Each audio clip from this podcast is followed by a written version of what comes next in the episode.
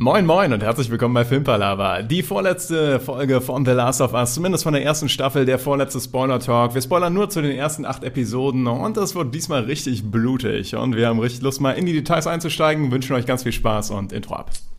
Okay, let's face facts. I know what you're thinking. But it doesn't make any sense. You're safer here than any place else. Now just lock yourself in and keep quiet. Just listen. Willkommen zur nächsten Folge Filmpalava, Episode 8, The Last of Us und mal wieder ein Spoiler-Talk mit dem Gerrit und dem Niklas. Hallo zusammen. Hallo Tom. Hallo Toben. Wir sind in Episode 8, die vorletzte Folge und ich würde mal sagen, im Vergleich zu Episode 7 hat es ein bisschen an Pfeffer zugenommen. Ist euch das genug Pfeffer, um in die, oder als, ich sag mal, genug Grundbaustein für das Finale? Ich finde, die Folge hatte so viel Pfeffer, das hätte sogar das Finale sein können. Also vom, sowohl vom emotionalen als auch von der Action her fand ich das schon eine der äh, ja, actionreichsten Folgen und eine der ähm, dramatischsten Folgen und äh, es hätte theoretisch schon das Finale sein können. Jetzt müssen sie es natürlich nächste Woche nochmal toppen und wir sind gespannt, ob sie es schaffen. Ich glaube, dass sie dann, dass wir nächste Woche mit ein bisschen mehr von den Infizierten toppen werden, weil die kam ja diese Folge gar nicht dran. Dafür kam umso mehr Blut dran. Zur Feier des Tages habe ich meine rote Hose mal angezogen, weil das war ja so ein Spritzorchester. Da flog ja alle, also da flog ja so viel Blut durch die Gegend. Das war unfassbar. Wie? Aber jetzt mal zum Einstieg in die Folge. Wie ist es für euch, wenn die eine Folge oder eine Serie oder ein Film damit startet, dass jemand was aus der Bibel zitiert? Gerrit, du, springst von, von Blut zur Bibel. Ähm, wie ist das, wenn etwas mit, der, mit einem Bibelzitat? Ich bin da immer eher abgeschreckt, weil ich äh, diese ganzen, also gerade in dem Kontext hier, denke ich immer an irgendwelche komischen Fanatiker. Deshalb ähm, reizt mich das selten. Aber ich fand äh, den Start der Folge wundervoll. Ich fand die ganze Folge wundervoll. Also erstmal darf man dein Spritzorchester nicht unkommentiert lassen. Ich wollte es rauslassen. Was war das denn? Wie, wie heißt, geht es noch Title of Your Sextape von Brooklyn 99? Das Gerrit Spritzorchester. Na gut, aber da haben wir das aus dem Weg geräumt. Ähm, ich finde, ja, der Sprung, der Sprung von Blut zur Bibel ist ja gar nicht so groß, wenn man die Bibel kennt. Ähm, aber es ist richtig. Also ähm, es zumindest reagiere ich dann auch erstmal in meinem ersten Moment so die äh, erstmal ist die Person dann skeptisch. Und wenn dann alle auch noch so äh, beziehungsweise ich bin skeptisch der Person gegenüber. Und Ja. dann, wenn du auch noch Ja. so eine Gemeinde hast, die da so das so abnickt, dann denkst du direkt so, ja gut, also bin mal gespannt, wo das hinführt. Und ich sag mal so, die Folge beweist den Punkt. Aber ja, also wie geht's dir denn selber damit, da, da du die Frage aufgeworfen hast? Ja, also ich war auch direkt skeptisch, war direkt so, oh Gott, direkt so eine Sekte und das wird eine brutale Folge, was ja auch geworden ist. Aber für mich haben sie es dann doch hingekriegt, dass David, der Pastor, mir sympathisch geworden ist. Insgesamt? Auch bis zum Ende? Nicht bis zum Ende, Ah, gut, aber halt gut, so Gerrit. bis, wo sie dann das Tier finden und sowas. Aber da greife ich jetzt, glaube ich, gerade schon zu weit vor, weil erstmal geht es dann wieder um Ellie und Joel, machen wir da gleich drum. Aber es war halt, er war mir zwischendurch wirklich sympathisch. Ich finde, er war äh, zwischendurch glaubwürdig auf jeden Fall. Wo Genau. Ich so dachte, ja, okay, weiß man nicht ganz, aber er war, ich finde, direkt von Anfang an hatte man diese gewisse Skepsis ihm gegenüber. Das muss ich sagen. Ich finde, da haben die den Schauspieler auch gut gewählt, der das gut spielen konnte. Der hatte auch diesen Blick drauf, auch dieses, ähm, na, arrogant ist das falsche Wort. Ich weiß gar nicht, wie ich den beschreiben würde, aber dieses, ich setze mich ein bisschen drüber, ich ähm, habe den Überblick über alles. Also der hat das Hammer gemacht, ja. Ich glaube, der hat einen Gottkomplex. Weil, ähm, also der, ich meine, ich habe so ein bisschen das Gefühl, dass der auch nur so die Bibel vorschiebt und das Ja. quasi nur als Tool dafür benutzt, um diese Leute zu kontrollieren. Und er reagiert an einer Stelle, ähm, wo der James sagt, ähm, vielleicht will Gott ja, dass sie stirbt. Also als sie darüber diskutieren, ob sie Ellie retten sollen oder nicht, oder beziehungsweise mitnehmen sollen oder nicht. Da guckt er ihn an, als wäre er Gott. Wovon redet der andere? Dass der, dass der glaubt, Ja. also er wüsste, Ah, was Gott ja. war. Und deswegen äh, ist meine Interpretation halt, dass er einen absoluten Gottkomplex hat und äh, sich selber eigentlich als Gott sieht. Definitiv. Und er ist darüber hinaus ein wahnsinnig, äh, wahnsinnig guter Manipulator. Ja. Das, ähm, das kann er auch gut. Also er ist auch, ähm, also hat er leichte psychopathische Vibes. Ähm, er kann sich auch, glaube ich, gut in die Leute reinfühlen und weiß, wem der, gegenü- äh, wem der gegenüber was zu sagen hat. Ich glaube, das macht er relativ gut seiner Gemeinde gegenüber, auch wenn die, glaube ich, auch nicht ganz der größte Fan ist. Aber auch jetzt, sag ich mal, das erste Mal auf Ellie treffen und der, der weiß relativ schnell die richtigen Nerven zu treffen. Das ist schon beeindruckend. Da nochmal mit dem Götterkomplex, da fällt mir dann jetzt auch gerade wieder auf, weil ich wusste zwischendurch nicht, redet er von sich selbst oder redet er von Gott, wo er nämlich da die Henna geschlagen hat und wo er sagt, du hast, du wirst für immer einen Vater haben, du brauchst keine Sorgen machen und dann redet er aber irgendwie auch über sich als der Vater, wo ich mir dann nicht sicher war, okay, redet er über sich oder er redet über Gott, aber jetzt checke ich, er redet so mehr oder weniger über dasselbe. Ja, es ist eine gute Szene, die das nochmal so richtig verdeutlicht hat. Weil sie unterbricht ihn und dann sagt er irgendwann, du unterbrichst nicht deinen Vater so. Und das ist äh, sehr eindeutig, dass mit ihm einiges verkehrt läuft. Aber ich finde auch, dass sie ihn zuerst sehr, zumindest charismatisch aufgebaut haben. Also sehr, am Anfang weiß man wirklich nicht genau, was mit ihm so los ist. Und es Mhm. scheint ja tatsächlich irgendwo so ein äh, barmherziger Ader zu haben. Denkt man, dass, sie, dass er Ellie ähm, quasi das Leben retten will, weil die anderen Ellie umbringen wollen. Was dann ja wirklich ins Dunkelste getwistet wird im Finale. Ähm, und äh, deswegen, ich fand, es, ich glaube, es ist mir bisher der beste Bösewicht, äh, den er in dieser Staffel aufgebaut wurde. Also mir fällt zumindest kein anderer Bösewicht so richtig ein, der, der besser war. Es gab noch die Frau in, in Kansas City, die war nicht so stark. Und fällt euch ein besserer Bösewicht bisher ein? Dann gab es ja noch Robert, der ist ja auch ziemlich schnell wieder gestorben einfach. Robert? Oder wie hieß der? Der, der Waffenhändler-Typ. Der Waffenhändler. Der ja ist relativ- Tess- Ach, du meinst in der ersten Folge, der Kollege? genau. Ja, der ist ja wirklich. Hat man den überhaupt gesehen? Aber sonst erinnere ich mich gerade nicht an so viele Aber es war jetzt auch der erste, ich sag mal, böse Bösewicht, ne? Ja. Der, wo man es zwar nicht weiß, aber der definitiv jetzt auch keine, ke- nicht mehr im Graubereich ist. Der definitiv da im Schwarzbereich äh, rumlungert. Von daher, und den haben die äh, cool eingeführt und durchgängig, ähm, ja, war, gebe ich dir recht. Ich fand den sogar creepiger als im Spiel. Im Spiel ist er auch creepy und hat auch diese Vibes, aber ich fand den noch, ne, noch stärker hier. Also, Ich erinnere mich an den gar nicht am Spiel. Also ich habe ja das Spiel wirklich lange nicht mehr gespielt. Ähm, und da fand ich, ich- dadurch fand ich sogar, ich habe ihm sogar auch vertraut. Muss ich zugeben, weil also zwischendurch, wo er dann sagt, ey, komm, James, hol die Medizin, geh es holen und wir reden einfach nur erstmal ein bisschen, lass uns zehn Sekunden kurz Zeit haben, wir haben unsere Waffen runtergelegt und sowas. Ähm, und ich habe ihm eigentlich wirklich ein bisschen vertraut. ich denke, das war auch der, der, die Zielsetzung von den Machern, dass, die, dass man am Anfang David vertraut hat. Ja, ja, definitiv. Obwohl ich sagen muss, in dem Moment, wo er zu James dann auch sagt, wir springen jetzt schon mitten rein, aber ich glaube, das ist in Ordnung, ähm, hol das Penicillin und dann so, das ist kein Codewort, zeigt sich eine verdammt große, ja, Cleverness auch in, in dem. Also, dass der das so rüberhaut. Das heißt, wahrscheinlich haben die eine Menge Codeworts, die es da irgendwie schon, die da etabliert sind. Und ich finde, das ist so der erste Hinweis, wo man so weiß, okay, warum habt ihr sowas, ja. Und ich hatte eigentlich auch erwartet, dass ähm, dann James zurückkommt mit ein paar mehr Leuten. Ich dachte, das wäre, würde automatisch passieren. Ich meine, das spricht ja nochmal dafür, dass er wirklich genau das tut, was David sagt, ne? Aber stimmt, man würde eigentlich davon ausgehen, so, er holt jetzt den ganzen Trupp irgendwie. War auch ein bisschen unvorsichtig von Ellie tatsächlich. Allerdings auch eine schwierige Situation da, sich richtig zu verhalten.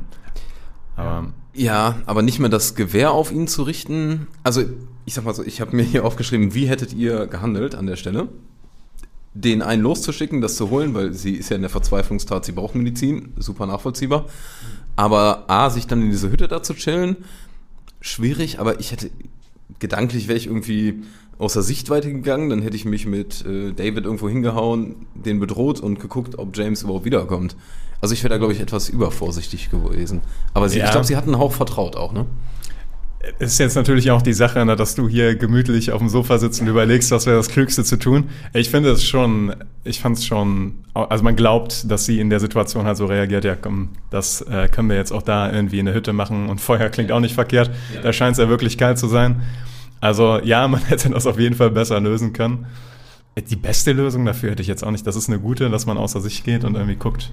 Aber ich finde, das ist auch gerade so das, auch was sehr Wichtiges an dieser Folge, weil Ellie ist ja jetzt auch nicht so gängig in solchen Situationen. Meistens hat sie ja dann doch jemanden dabei, der halt an, der die Ansagen macht in so einem Moment. Natürlich hat sie dann vielleicht auch so ein bisschen gelernt, aber sie macht jetzt ihre eigenen Erfahrungen mit solchen Situationen. Sie lernt jetzt natürlich aus diesen Fehlern. Also ich glaube nicht, dass Ellie nochmal äh, ohne Wand hinterm Rücken, mit dem Rücken zur Tür sich nochmal so hinsetzt. Ich Wahrscheinlich, glaube, sie ja. lernt halt sehr, sehr viel jetzt aus dieser Folge. Mhm. Und ich muss dir recht geben, glaubwürdig ist es definitiv. Also insgesamt diese ganze Folge, da habe ich auch noch so ein paar Szenen, finde ich unfassbar glaubwürdig. Oder ich meine die ganze Serie. Es sind ganz, ganz selten mal so Szenen, wo du so denkst, ah, das finde ich aber jetzt ein bisschen unrealistisch. Ich finde, ich habe selten so gehabt, dass ich mir immer so denke, ja, nachvollziehbar. Und das finde ich geil. Nachvollziehbarkeit kriegt einen ganz großen Checkpoint bei The Last of Us für mich. Ich möchte jetzt nochmal, äh, diese Folge baut ja darauf auf, dass äh, Alec, der Vater von Hannah, in, vor zwei Folgen getötet worden ist von Joel. Damals, als er auf das Pferd aufsteigen wollte. Alec hat ihn angegriffen, Joel hat sich verteidigt oder beziehungsweise äh, Ellie beschützt sich. Ich erinnere mich gar nicht mehr so genau an die Situation. Ich habe noch ein paar Bilder vom, vom, äh, vom Auge, aber nicht mehr so präsent. Ähm, das finde ich halt auch cool, dass es da noch mal angreift. So, das ist nicht, wenn jemand stirbt, da steht ne, auch jemand, der halt äh, bei Gott, jetzt versuch, jetzt verwusche ich gerade diesen Satz, wo jemand, wo man sagt, okay, das war jetzt einfach nur irgendwer, der ist einfach jetzt gestorben, ist hinfällig. Aber dass da halt wirklich immer noch eine ganze Familie dahinter steht, dass da noch Rache rausgezogen werden kann das finde ich, macht diese Folge jetzt auch sehr deutlich. Dass nicht, wie ich ja sagte, diese ganzen Soldaten waren Fallobst, ein gesichtsloses Fallobst. Das war hier, der war zwar vor zwei Folgen gesichtsloses Fallobst, aber es wurde wieder aufgegriffen. Er hat ein Gesicht bekommen. Es ist auch eine schöne, sage ich mal, andere Perspektive, dass man jetzt mal sieht, was Joel für andere Menschen ist. Weil wir sind, stecken ja quasi in der Gruppe mit Joel und Ellie, aber für andere ist Joel halt ein mordender Psychopath teilweise. Also wir verstehen es immer, weil es immer aus der Sicht von Ellie und Joel ähm, notwendig ist, was sie tun. Aber andere deuten uns in der bei der Situation hätte man sogar argumentieren können, obwohl Joel ist auch er hat sich auch einfach nur verteidigt, aber tatsächlich beschreiben sie ihn ja als Psychopath und als der, der den von uns umgebracht hat und so weiter. Und tatsächlich ist in den Spielen auch so, dass mittlerweile der einen gewissen Ruf hat und diese Gruppe schon von dem gehört hat, tatsächlich. Also äh, diese Gefahr, die von ihm ausgeht, die man ja später nochmal massiv merkt dann in der Folterszene, ähm, die ist hier nochmal schön deutlich geworden. Und wie düster Joel halt auch agieren kann, wenn er muss. Und wie das auf andere wirken kann. Und wenn er wieder kann. Genau. Ja. Ähm, wir sind jetzt ein bisschen gehüpft, aber ich glaube, wir können einfach da weitermachen, sage ich mal, wo Ellie das Penicillin bekommt. Ich hätte noch eine Sache, die davor ist. Ähm, wisst ihr, wie viel ein Reh wiegt?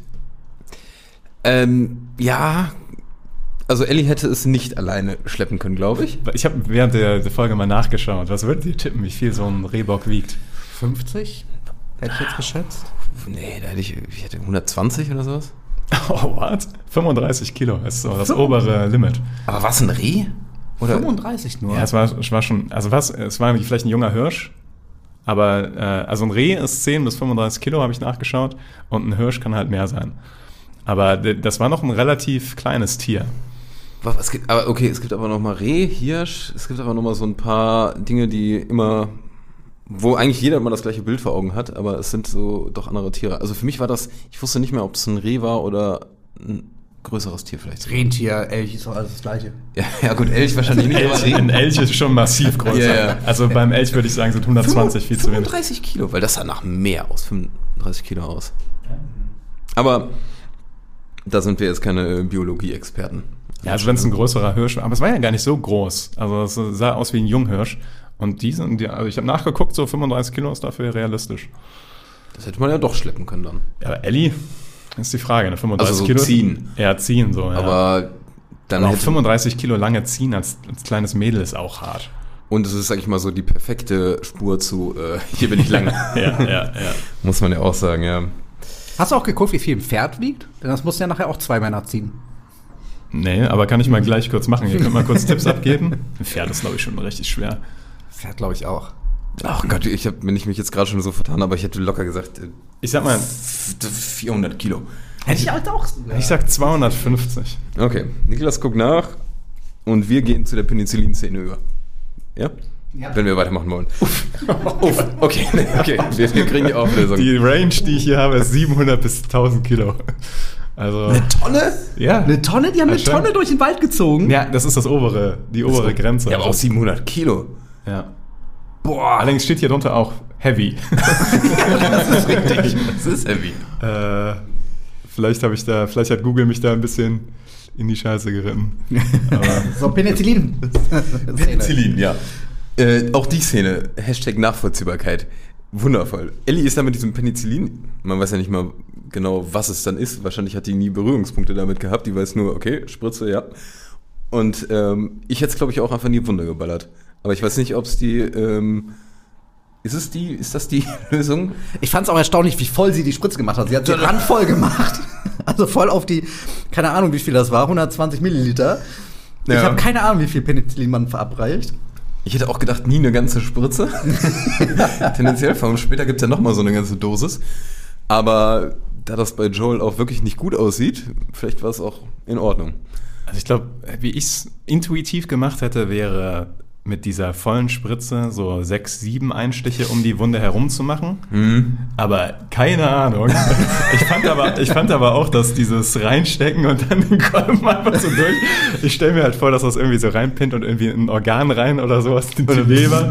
Und dann Oh. kommt erstmal so, so 200 Milligramm Penicillin da durch. Ja, aber gut. Ne?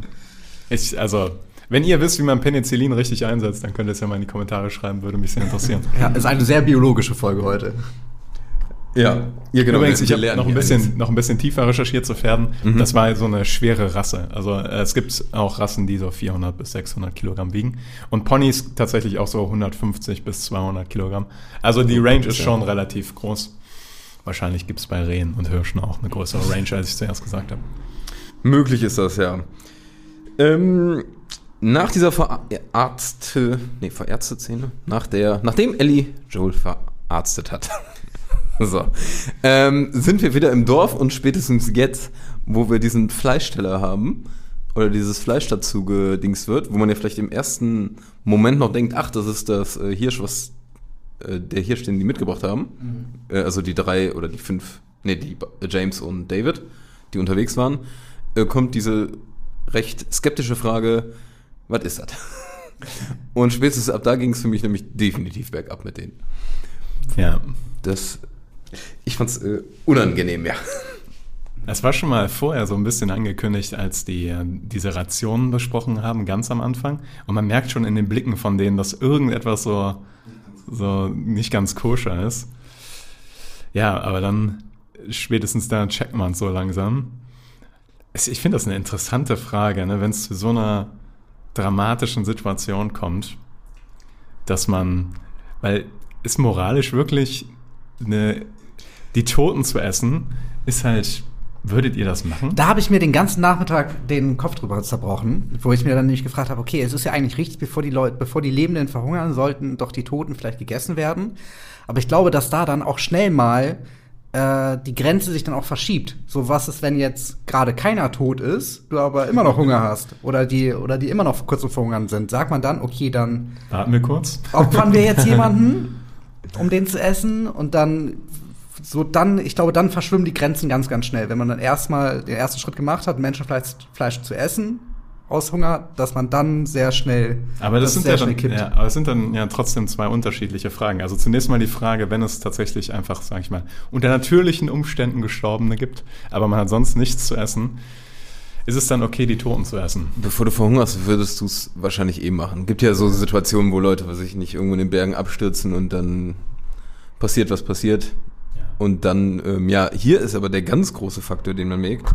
Ähm, die schieben das Fleisch dahin, aber haben hier noch so ein paar Dosen Kartoffeln. Also für mich wäre das die aller, aller, allerletzte Option.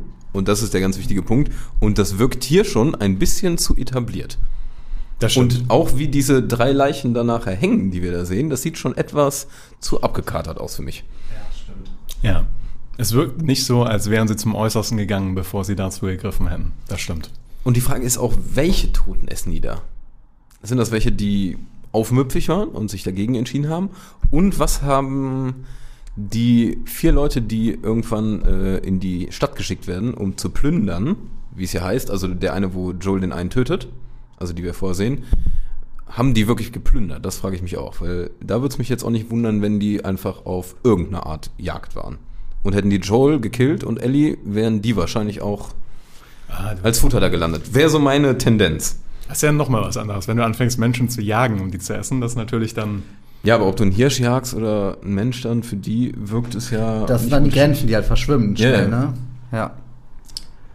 Okay, aber es ist schon noch ein Schritt. Also ich habe das zumindest so empfunden, dass sie wirklich plündern waren einfach. Und ich glaube auch, dass sie den gegessen haben, der gestorben ist Alec. durch, durch Joel. Ja, weil das schien ja der Vater von dem Mädel gewesen zu sein. Und als sie, als es dann darum ging, den zu begraben, dann gucken die sich so an und sagen so, ja, wir warten noch bis zum Frühling, um den zu begraben, weil sie ihn wahrscheinlich dann äh, wegsnacken wollten. Ähm, deswegen, also ich, für mich kam es so rüber, dass die wirklich nur die gegessen haben, die einfach so gestorben sind, aber es ist wirklich schwer zu sagen, tatsächlich. Und das Interessante ist auch dann, sagst du das der Gruppe? Weil die machen es ja nicht. Es, es kommt am Ende ja ein paar Wissens. Ein paar wissen es ja, aber Ja. wirklich halt anscheinend nur so zwei, drei. Ja. Und das ist dann auch wieder. Also ich finde es falsch, man müsste das den Leuten sagen, dass sie einen Menschen essen, aber, aber ich verstehe auch irgendwie die Denkweise, das nicht zu sagen. Weil du die Leute nicht in Panik versetzen willst oder ja, schwierig. Da muss man sich aber jetzt so weit in irgendeine absurde Situation reindenken, das kann ich nicht mehr ehrlich beantworten. Aber es ist gut möglich, dass das, äh, ja, dass das vielleicht Sinn macht, ja.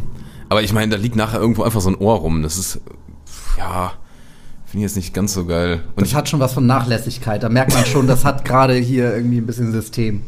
Ja, ja, aber schwierig. Man sieht ja auf jeden Fall auch äh, in dem Moment, wo dann ähm, David und James mit dem neuen Hirschen reinkommen. Ähm, also nachdem die wiederkommen, snacken die anderen ja, ja schon ihr, ihr Menschengulasch, nenne ich es mal. Und da merkst du auch, äh, ich weiß nicht, wer es war, wer da so ist, aber einer ist auf jeden Fall auch so richtig angeekelt, dieses. Ich glaube, es war James. Aber James kam doch gerade erst wieder, oder? Ah, die sehen alle so gleich verbraucht aus. Hervorragender Punkt, Joey. Das stimmt, das könnte. Nee, das war, glaube ich, das mit, wo der das wirklich ist, sieht man ja später dann. Ja? Ja. Ah, okay, das kann Ja, sein. Aber ich glaube, es war James. Aber ich habe mir auch ein bisschen mehr, selbst wenn sie gehört haben, dass der, der Joel halt da irgendwo in der, in der Nähe ist oder sowas, so ein bisschen mehr Begeisterung, wenn die da einen Rehbock mit nach Hause bringen, wäre schon angebracht gewesen, oder?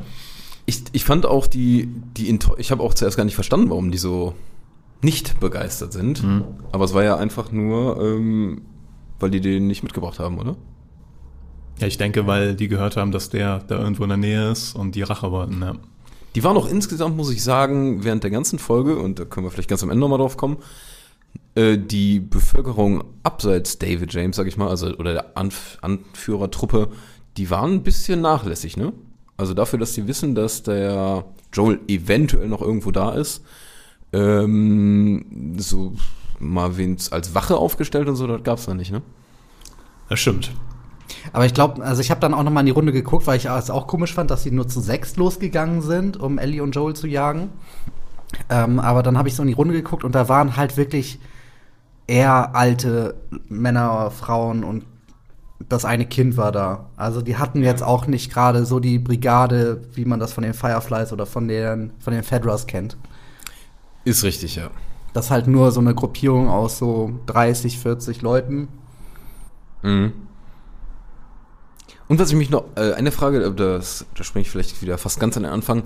Wir sind ja jetzt im absoluten Winter und es ist ja echt arschkalt. Ich, mich würde mal interessieren, ob die da sind. Ähm, die sind ja auch nicht gerade vorsichtig, was ich gerade meinte, mit einer Wache. Ähm, ist das vielleicht so eine Winterlocation, wo dieser Cordyceps oder die Infizierten nicht so hinkommen?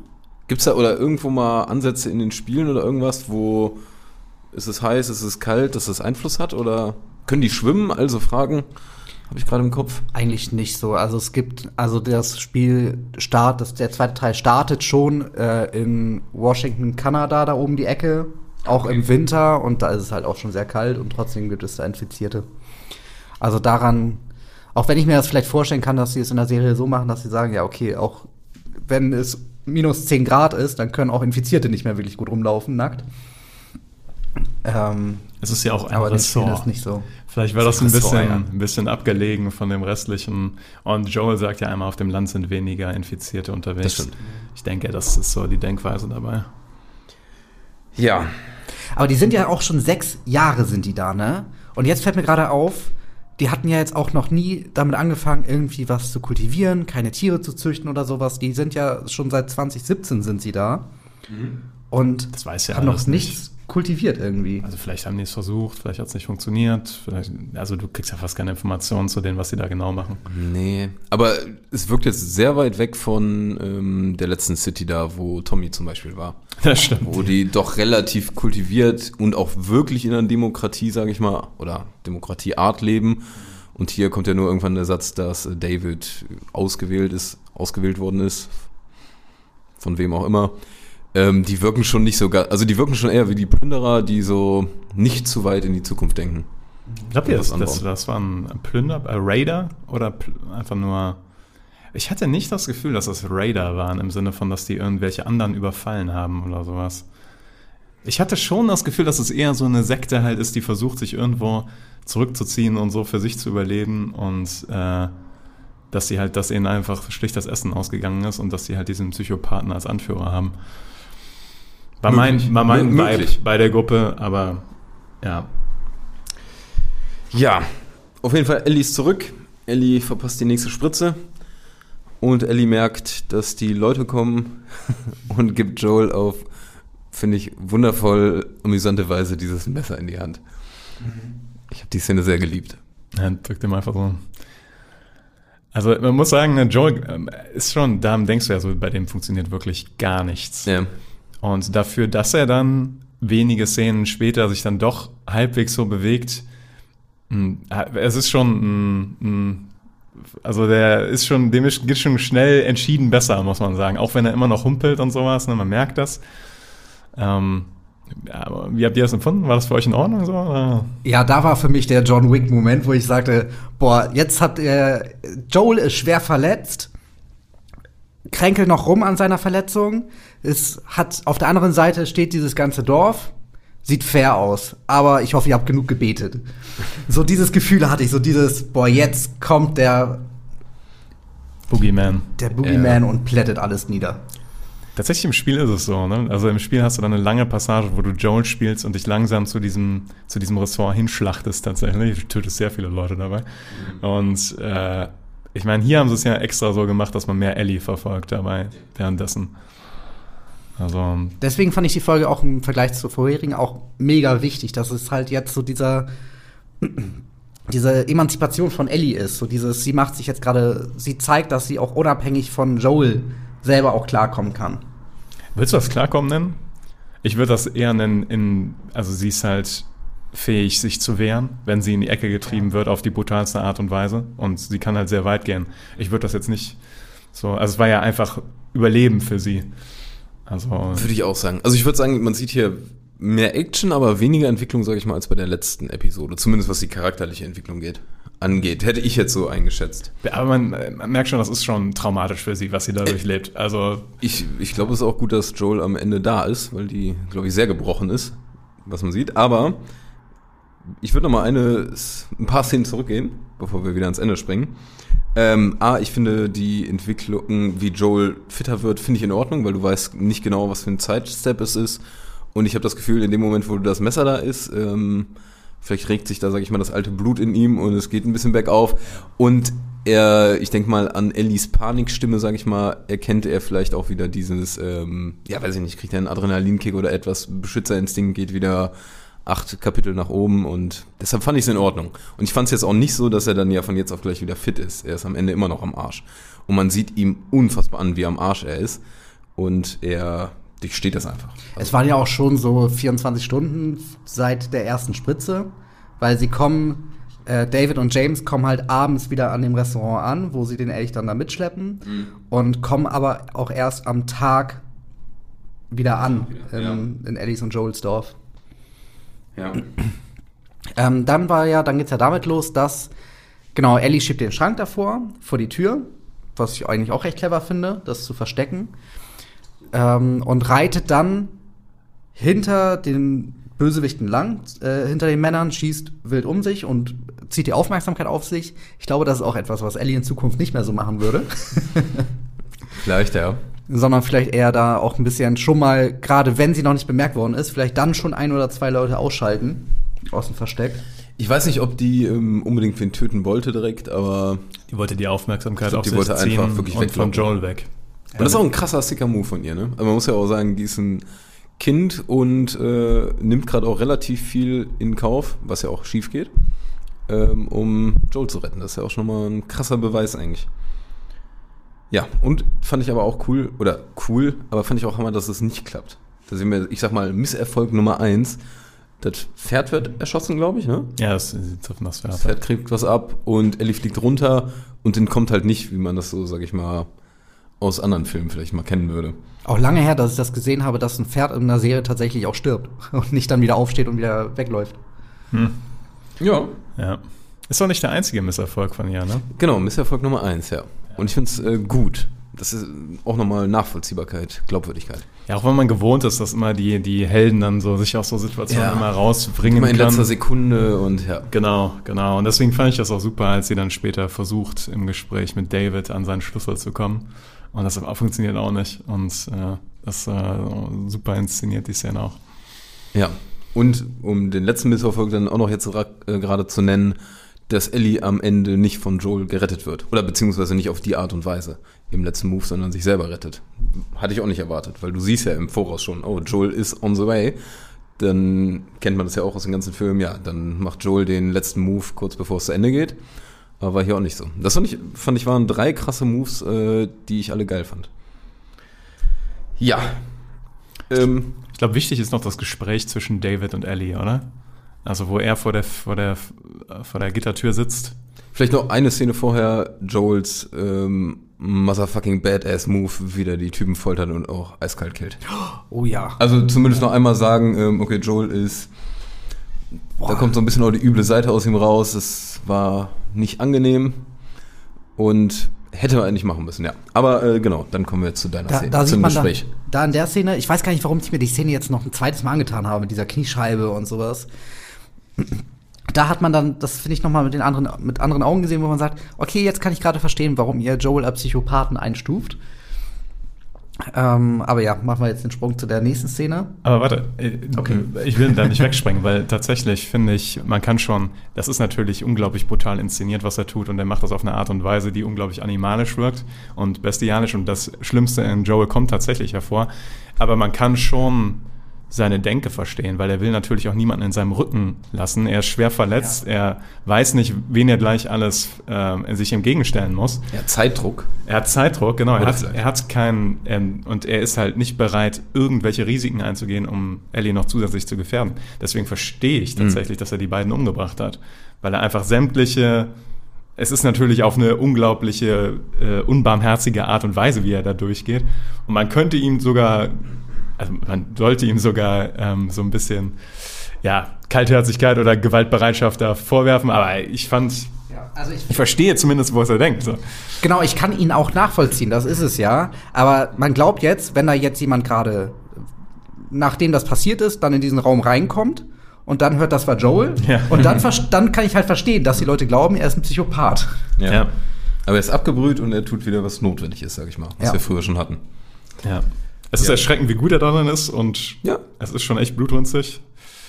War euch schon, wie, was war für euch so der, denn David beschützt Ellie ja nochmal, dann James wollte, wollte Ellie erschießen, David rettet sie allerdings. So, es war für mich die ganze Zeit nicht klar, warum, was hat er so an Ellie? Warum ist er so an Ellie interessiert? War euch das vorher schon klar?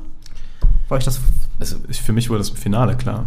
Genau, im Finale erst Ja, ja. so. Also, dass äh, es irgendeinen Grund geben muss, äh, kam schon. Ähm, und dass das nicht aus reinem, aus reiner Güte ist, hatte ich mir da auch schon gedacht, weil dafür hast du dann David schon zu gut kennengelernt zu der Szene. Aber dass es jetzt so eine kranke Scheiße wird, äh, wusste ich nicht. Äh, das, das hatte ich auch aus dem Spiel nicht mehr parat. Falls ist das aus im Spiel, ist der genauso drauf? Ja, also d- es gibt auch, auch die gleiche Andeutung in der Fina im Finale. Das Ja, Finale ist okay. sehr ähnlich. Ja. Ja, Also okay. Man hat schon das Gefühl, dass er von Anfang an vielleicht äh, im Kopf hatte, Ellie zu vergewaltigen oder sonstiges mit der zu machen. Also Und tatsächlich hier spielen sie es noch ein bisschen krasser, dass du am Anfang denkst, der ist so barmherzig und so weiter und äh, am Ende so sick fuck. Ja.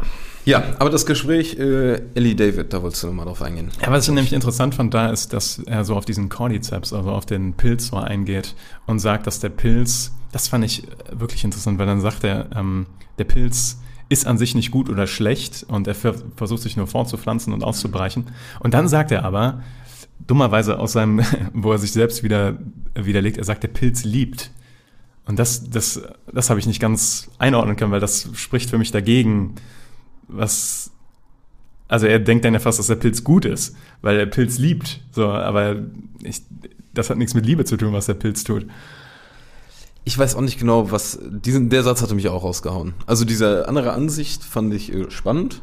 Das hatte ich in der allerersten Folge mal ganz kurz angeteasert oder hatte ich versucht, aber nicht gut ausgedrückt.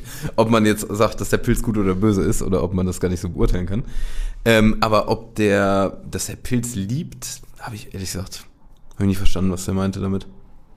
Nee, also habe ich auch nicht so ganz. Dass ich, ob der ich da irgendwas drüber Kirchliches nachgedacht, wieder hab ich raushauen wollte oder. Ja. Ja. Ich kann es ich kann's nur irgendwie mir so vorstellen, dass er den Cordyceps halt irgendwie ähm, positiv sieht, weil es ihm halt die Möglichkeit gegeben hat, in diese Position zu kommen. Aber Mhm. dass der Pilz liebt, könnt ihr ja vielleicht mal in die Kommentare schreiben, was ihr glaubt, was diese Phrase genau bedeuten soll. Ja. Aber interessant auf jeden Fall. Er bezeichnet sich da ja auch wieder als Beschützer, irgendwo als Hirte und all sowas. Also er nimmt schon viel diese Metaphern aus der Bibel raus und als Vater und alles Mögliche, aber ähm, du merkst eigentlich, eigentlich ist es so ein Dude, der sagt ja auch, dass er was Gewaltig Gewalttätiges im Herzen hat. Ist einfach ein Dude, der aber auch irgendwie, der will an einer Machtposition sein, der will Alpha-Tier sein, der will, ja, einfach, dass alle auf den fokussiert sind und der will ja irgendwie auch, dass Ellie ihn mag. Also, oder auf gewisse Art und Weise, ne? Ich habe schon fast das Gefühl, er hätte ganz gerne jetzt so eine Königin an seiner Seite. So, er hat so Ja, sein ja, Volk ja. um sich, seine Schafe, die sich auch wirklich wie Schafe auch im Grunde genommen mehr oder weniger verhalten. Ähm, und er ist der König davon. Er braucht jetzt irgendwie eine Königin, die ihm ähnlich ist. Ist Ja. auch interessant, das ist das zweite Mal jetzt, dass wir in der Serie hören, dass Ellie Führungstalent hat. Das hat schon Kwong gesagt, der Mhm. ähm, beim Rückblick Ah. in der letzten Folge, der genau der Offizier da oder Schulleiter. Und jetzt sagt das David hier. Ähm, was interessant ist, ne? Und dass er dann so die Parallele auch zieht, dass beide ein ähm, gewalttätiges Herz haben. Also Mhm. Schlau, brutal. genau, Das, genau. was so ein Führer braucht, sag ich mal. genau. Zumindest in dieser Welt, ja. Ja, Und äh, in der Tat, ja. Ja, das ist interessant. Da bauen sie definitiv was auf, was für Ellie später noch wichtig wird. Okay. Ähm, ja, und dann kommen wir, äh, ja, Misserfolg, der nächste Misserfolg, äh, genau. Ein paar Finger werden gebrochen, Ellies Kopf knallt ein paar Mal gegen die Gitterstäbe und das mit den Schlüssel klappt nicht, fand ich wie, wie gesagt schon cool. Wie fandet ihr die ganze Fluchtszene von Ellie, nenn ich's mal? Sie, sie macht ja, sag ich mal, ich habe nochmal, glaube ich, geguckt, mit der linken, mit dem linken Arm knallt die dem einem das äh, Fleischerbeil perfekt an den Hals. Es wirkt alles sehr, sehr geplant. So auch, dass sie David gebissen hat, als sie die rauszerren. Wirkt auch, und dann das danach anspricht, ich bin infiziert, Ja. um dann die Verwirrung zu schaffen, um dann im richtigen Moment, wenn die gerade nicht mehr auf sie achten, das Messer zu nehmen und James reinzujagen. Das wirkte alles, finde ich, sehr, sehr gut durchgeplant, auch wenn es vielleicht nicht, nicht der Fall war, dass sie das geplant hat. Aber es wirkte auf jeden Fall sehr gut. Genau, das wäre meine Frage. Für mich, also ich fand es nämlich eher, ähm, sie hat eher instinktiv schlau gehandelt und im richtigen Moment das Richtige gemacht da. Aber also für dich, du hast das Gefühl, die hat am Anfang den auch extra gebissen, um nachher, sag ich mal, da was in der Hinterhand zu haben. Ich kann es mir vorstellen, ja. Ja? Also, Okay. dass sie auch so schnell geschaltet hat, dass sie halt jemanden gebissen hat und dann weiß, okay, jetzt sage ich, ich bin infiziert, Ich habe noch einen Joker, ja. Dass quasi den Joker dann, auch wenn sie ihn vielleicht aufs Affekt gebissen hat, aber dann so schnell zu schalten und zu sagen, ey, das nutze ich jetzt, als ich ihn gebissen habe, fand ich schon sehr beeindruckend. Fand Ich hatte, cool. ich hatte eher das Gefühl, dass es instinktiv war. Also das mit dem Beißen, tatsächlich hast recht, das ist echt interessant, dass sie das vorher gemacht hat. So. Aber ich hatte auch das Gefühl, als sie dann da lag, war das das Letzte, was sie irgendwie sagen konnte. So, ey, ich Ja. bin infiziert. Also, Und du, ich finde, du merkst in dieser Szenerie, wo die da so auf den ja, Tisch da, äh, ich sag mal, gedrückt wird, ich finde, du merkst richtig die Panik. Und ich persönlich habe mich auch direkt so in ihre Situation versetzt. Du, du, hast, du kannst ja nichts mehr tun, ne? Widerlich, ja. So eine Szene. Auch, dass Aber sie, krass, ja. äh, sie hatte ja, ich weiß gar nicht, sie hat ja dann die, ähm, das Holz genommen aus dem Feuer, Mhm. um damit abzuwerfen und sich auch denkt, okay, hätte hätte es vielleicht was Besseres gewesen oder hätte sie das werfen müssen oder lieber als Waffe behalten sollen, hätte sie vielleicht zwei nehmen sollen oder sowas. Aber ich dachte mir dann, okay, es spielt ihr ja eigentlich in die Karten, dass jetzt dieses Haus brennt. Aber glaubst du auch, das war wieder geplant? Nee, glaube ich nicht. Aber Ach so, es okay. passte halt irgendwie wieder so in dieses. Es waren dann so viele Zufälle, dass ich gesagt habe, okay, irgendwie, da muss doch eine Schleue drin sein. Also das, ich glaube auch das für ein, dass das halt anfängt zu brennen, da halte ich auch für einen Zufall, dass sie dachte halt, okay, ich brauche irgendwas, was ich als Waffe benutzen kann. Und, äh, Ich, also ich fand's mal auch wieder, äh, wieder realistisch. Einfach mal, äh, weiß ich nicht, du nimmst Panik, irgendwas, was brennt und wirfst das darauf Ja. und merkst dann, ja, war eigentlich nix. Aber du bist ja in einem Panikmodus, du willst ja irgendwas machen. Also fand ich wieder äh, mega gut. erstaunlich ist eher, dass David so gar nicht darauf eingeht, dass alles anfängt zu brennen. Aber man kann sich schon äh, vorstellen, dass er sich halt so in den Moment reingesteigert hat, irgendwie, dass er alles um sich herum vergisst und alles auf Ellie konzentriert. Als Ellie gemerkt hat, die Tür ist verschlossen, hat sie sich ja dann auch wieder zur Küche zurückgeschlichen, um sich ein Messer zu holen. Das fand ich, war halt auch wieder clever. Nicht die ganze Zeit einfach nur versuchen, von ihm wegzukommen und einfach aus Angst zu reagieren, sondern sich von Deckung zu Deckung zu schleichen, um dann wieder zurück zur Küche zu kommen. So ist ein sehr, sehr ähm, prägender Fight auch im Spiel.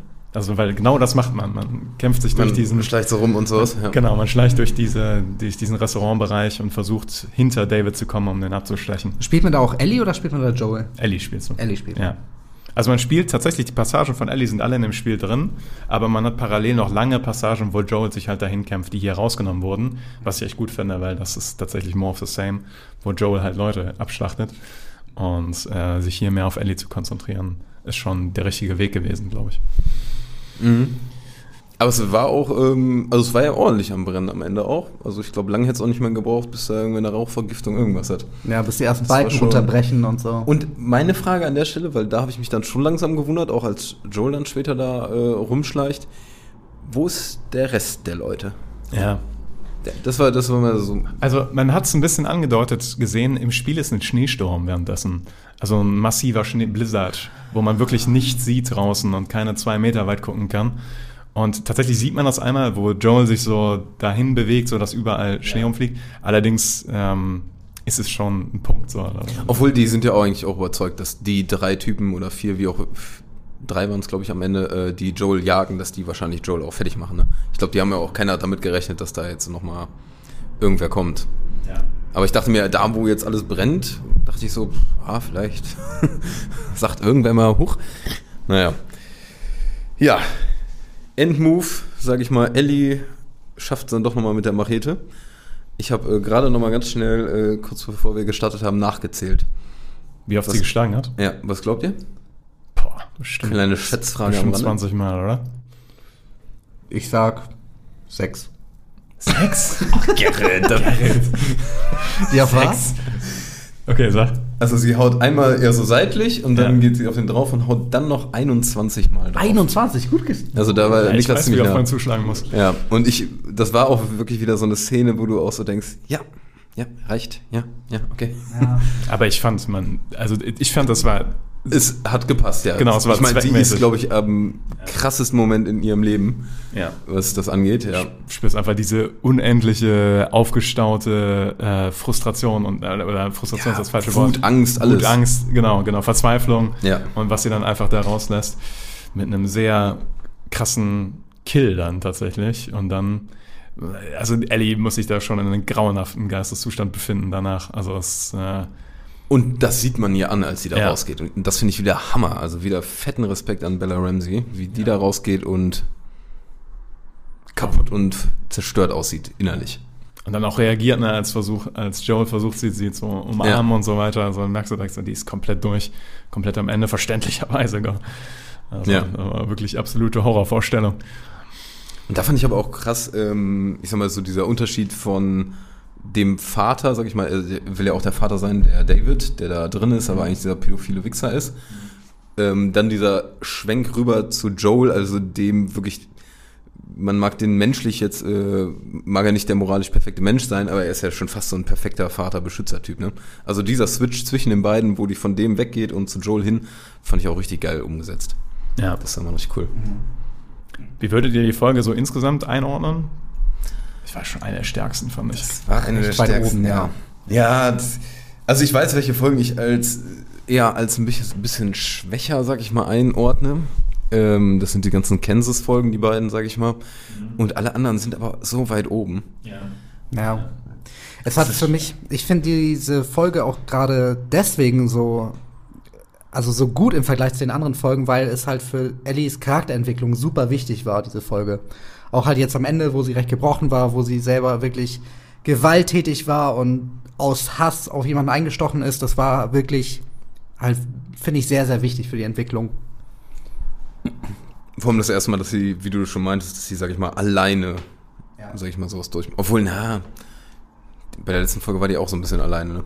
Aber ähm, In der Form, ist in schon der, in der krassen eine andere Intensität Art und hier. Weise. Ja. Ja, das stimmt. Wie, wie, wie schätzt du die Folge ein? Du mal, würdest sagen, eine der besten? Ich fand, das war eine der besten Folgen. Also ich fand, glaube ich, die dritte. Ja, die dritte, die bleibt mir auch war, hängen. Die fand ich einfach immer noch super. Danach könnte die hier kommen, weil ich finde, die Mhm. funktioniert in sich unglaublich gut. Die ist äh, unglaublich spannend gewesen. Die, ich fand die Darstellung von David fantastisch. Ähm, also fantastisch im Sinne von sehr überzeugend. Ja. Sehr, sehr starke Folge. Puh. Deswegen meinte ich am Anfang, aber es hätte für mich auch das Finale sein können. Ja, vor allem Ja. dieser, dieses krasse, ich sag mal, dieser Adrenalin, Adrenalinkick, sag ich mal, den wir da haben bei diesem Finalfight. Und dann dieses Rausgehen und ja, dieses Sicherheitsgefühl, das hätte echt so ein Abschluss sein können. Ich bin auch sehr gespannt, wie die jetzt in die nächste Folge reinstarten. Und ich bin super gespannt, was überhaupt passiert, weil ich weiß nur noch eine Szene vom Ende des Spiels und ich weiß überhaupt nicht, wie, wie man da jetzt hinkommt. Ich fand es mutig am Ende von Joel, dass er Ellie einfach von hinten gegriffen hat. Fand ich. Aber sie weil- wei- er weiß ja auch gar nicht, was sie durchgemacht hat, ne? Aber wahrscheinlich ist es in dieser Welt jetzt nicht so, dass sie sich freut. Oh, hallo, Überraschung, wer ist denn da? Ja, aber sie hatte ja keine Waffen oder so. Aber, Also, und Sie er- hätte durchaus ein Messer haben können. Das hätte ich jetzt auch nicht so Ja. abwegig gefunden. Ja. Aber ich glaube, er, er ist ja auch einfach fertig. er ist ja auch einfach fertig, ja. ich würde sagen, Ja. wir sind auch fertig, oder? Wir sind Fertig. auch fertig. Ja. Und freuen uns auf die letzte Folge The Last of Us von der ersten Staffel. Wünschen euch noch einen wunderschönen Tag. Kommentiert, liked, subscribed. Und wir rappen das hier ab. Rap, Rap, rap, rap.